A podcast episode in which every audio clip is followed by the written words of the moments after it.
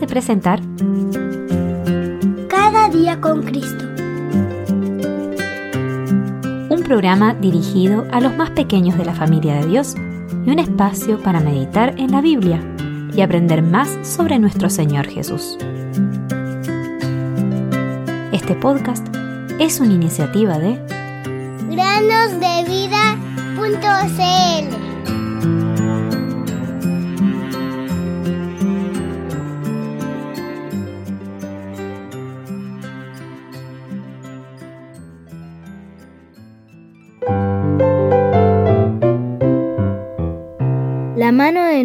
Dios es para bien sobre todos los que lo buscan. Esdras 8:22.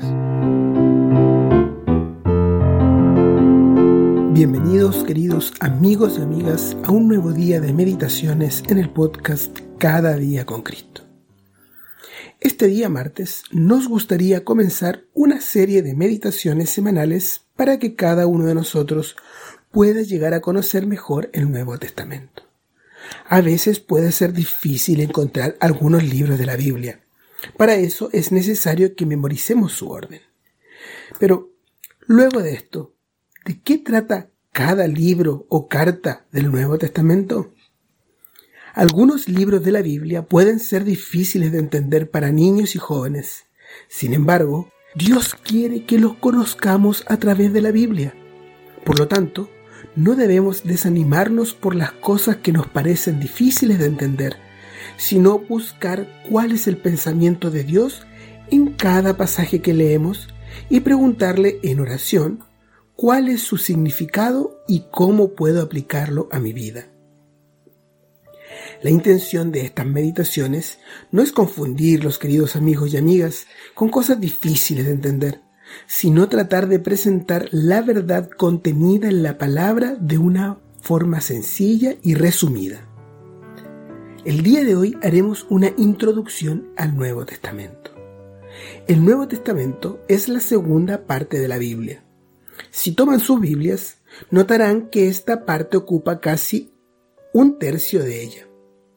En total el Nuevo Testamento está compuesto por 27 libros. Estos son Mateo, Marcos, Lucas, Juan, Hechos de los Apóstoles, Romanos, Primera y Segunda a los Corintios, Gálatas, Efesios, Filipenses, Colosenses, Primera y Segunda a los Tesalonicenses, Primera y Segunda a Timoteo, Tito, Filemón, Hebreos, Santiago, Primera y Segunda de Pedro, Primera, Segunda y Tercera de Juan, Judas y Apocalipsis. Sería muy bueno si se aprenden de memoria este orden. Así podrán buscar más rápido las citas bíblicas. En Efesios y en Hebreos leemos que la palabra de Dios es como una espada y debemos estar acostumbrados a ella. Como el valiente de David cuya espada quedó pegada a su mano. Segundo de Samuel 23, 9 al 10.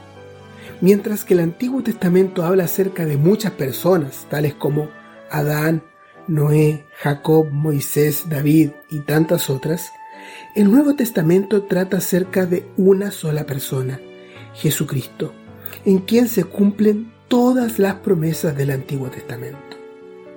Podemos, a su vez, dividir los libros del Nuevo Testamento de la siguiente forma.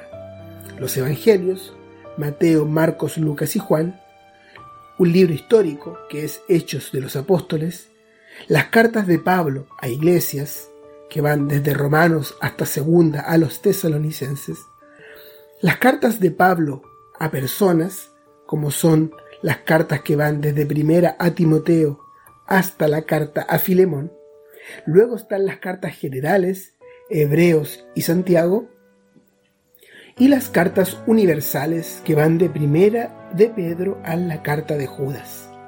Y finalmente, la revelación de Jesucristo, que es el Apocalipsis. Los escritores que más contribuyeron al Nuevo Testamento fueron Pablo, con 13 cartas, 14 si consideramos Hebreos como escrita por él, aunque no lo sabemos con certeza.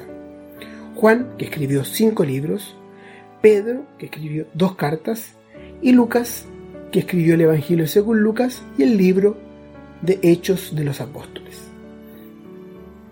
En todos estos libros, Dios nos da la luz para entender también el Antiguo Testamento. Como, como si el Nuevo Testamento fuera una linterna que nos ayuda a alumbrar el Antiguo Testamento y poder entender las sombras que encontramos allí. Además, en el Nuevo Testamento, Dios nos da a conocer sus pensamientos más profundos con respecto a nuestra salvación, la vida cristiana, la iglesia y el futuro de este mundo. Acompáñanos en esta nueva aventura. Cada semana iremos avanzando libro por libro o por secciones, dependiendo del caso. Y te dejo con un versículo para aprender de memoria que dice, Desde la niñez has sabido las sagradas escrituras, las cuales te pueden dar la sabiduría que lleva a la salvación mediante la fe en Cristo Jesús. Segunda a Timoteo 3:14. Más.